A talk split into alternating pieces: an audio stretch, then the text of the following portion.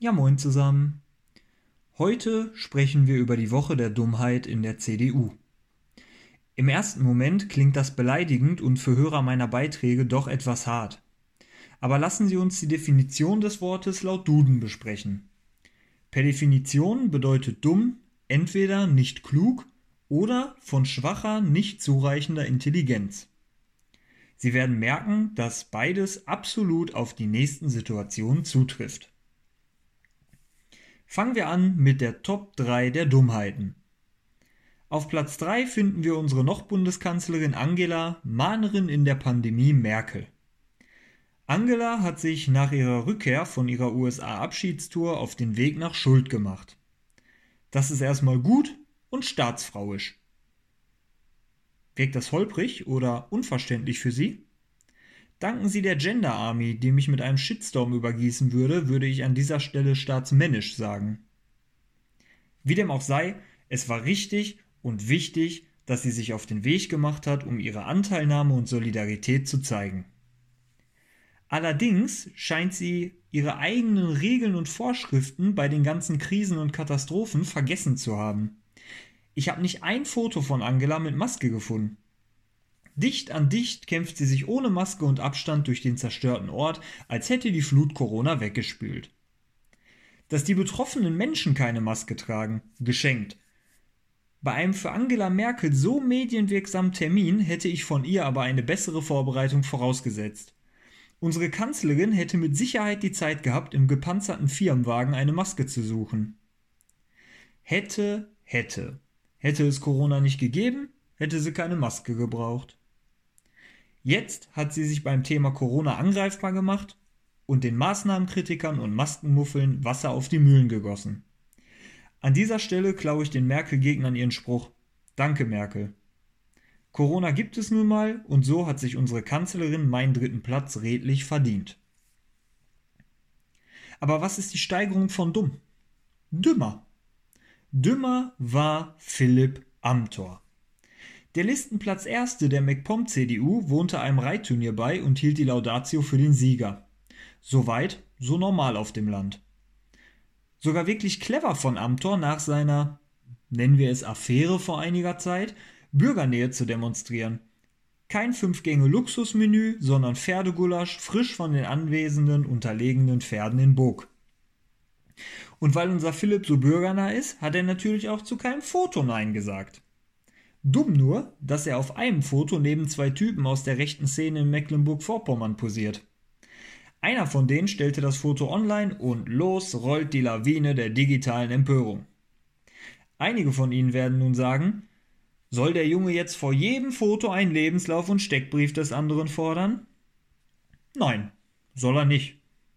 Allerdings sollte er sich seiner Stellung bewusst sein und mit offenen Augen durchs Leben gehen denn einer von der unscheinbaren Landjugend hatte ein T-Shirt mit der Aufschrift Solidarität für Ursula Haverbeck getragen. Der Schriftzug stand nicht etwa auf dem eingenähten Etikett, nein, er prangte in großen Lettern auf der Brust. Für diejenigen, die Ursula Haverbeck nicht kennen, die 1928 geborene Dame ist eine Rechtsextremistin und verurteilte Holocaustleugnerin. Der damalige Prozess hatte für Aufsehen und großes mediales Interesse gesorgt, so dass man davon ausgehen kann, dass unser Jurist Amthor durchaus von ihr gehört haben könnte. Manifestiert wird diese Annahme dadurch, dass Amthor hauptberuflicher AfD-Kritiker im Bundestag ist und regelmäßig gegen die Rechtsaußenpartei austeilt. Und diese Partei bzw. Mitglieder wurden, wie sollte es anders sein, schon öfters mit der netten alten Dame in Verbindung gebracht. So wenig Durchblick und Naivität haben sich meinen zweiten Platz verdient. Super, Philipp, du alter Selbstzerstörer. Und nun Trommelwirbel. Mein Platz 1. Armin, der lachende Kanzlerkandidat Laschet. Wer medial präsent sein möchte, muss in diesen Tagen ins Hochwassergebiet. Das wusste auch unser Armin und machte sich auf nach Erftstadt in NRW. Dort schaute er sich das Ausmaß der Zerstörung an und lauschte, mehr oder weniger interessiert, im Nachgang dem Pressestatement von Bundespräsident Steinmeier, der zu den Anwesenden sprach und versuchte, seine schlimmen Eindrücke in Worte zu fassen. Kein Grund zur Aufregung? oh doch. Während der Rede sah man Armin gemeinsam mit einigen anderen im Hintergrund auf einmal lachen. Herzlich, mit offenem Mund und rausguckender Zunge, als würde er sich gerade die Zerstörung der Annalena Baerbock auf YouTube anschauen. Jetzt mal kurz Real Talk, ohne Witz.